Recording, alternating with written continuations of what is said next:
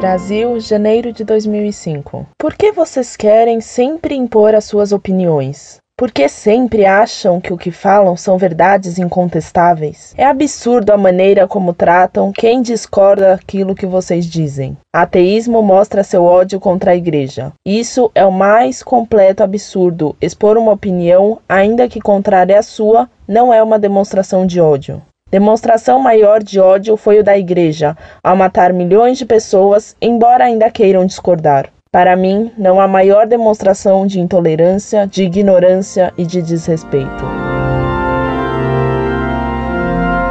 Irritada dona, saudações civis. Nós não queremos impor nossas opiniões.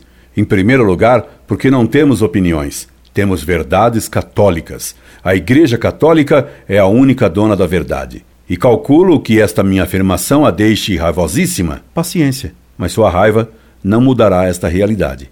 Cristo é a verdade e ele a deu à igreja. Em segundo lugar, não impomos isso nem à senhora nem a ninguém. Fiquem à vontade com sua opinião, ainda que ela seja absurda. Se a senhora não gosta de nosso site, não consulte. Para que ler o que escrevemos e se irritar tanto? Vá ler Marx, Gibi, ou o que bem entender.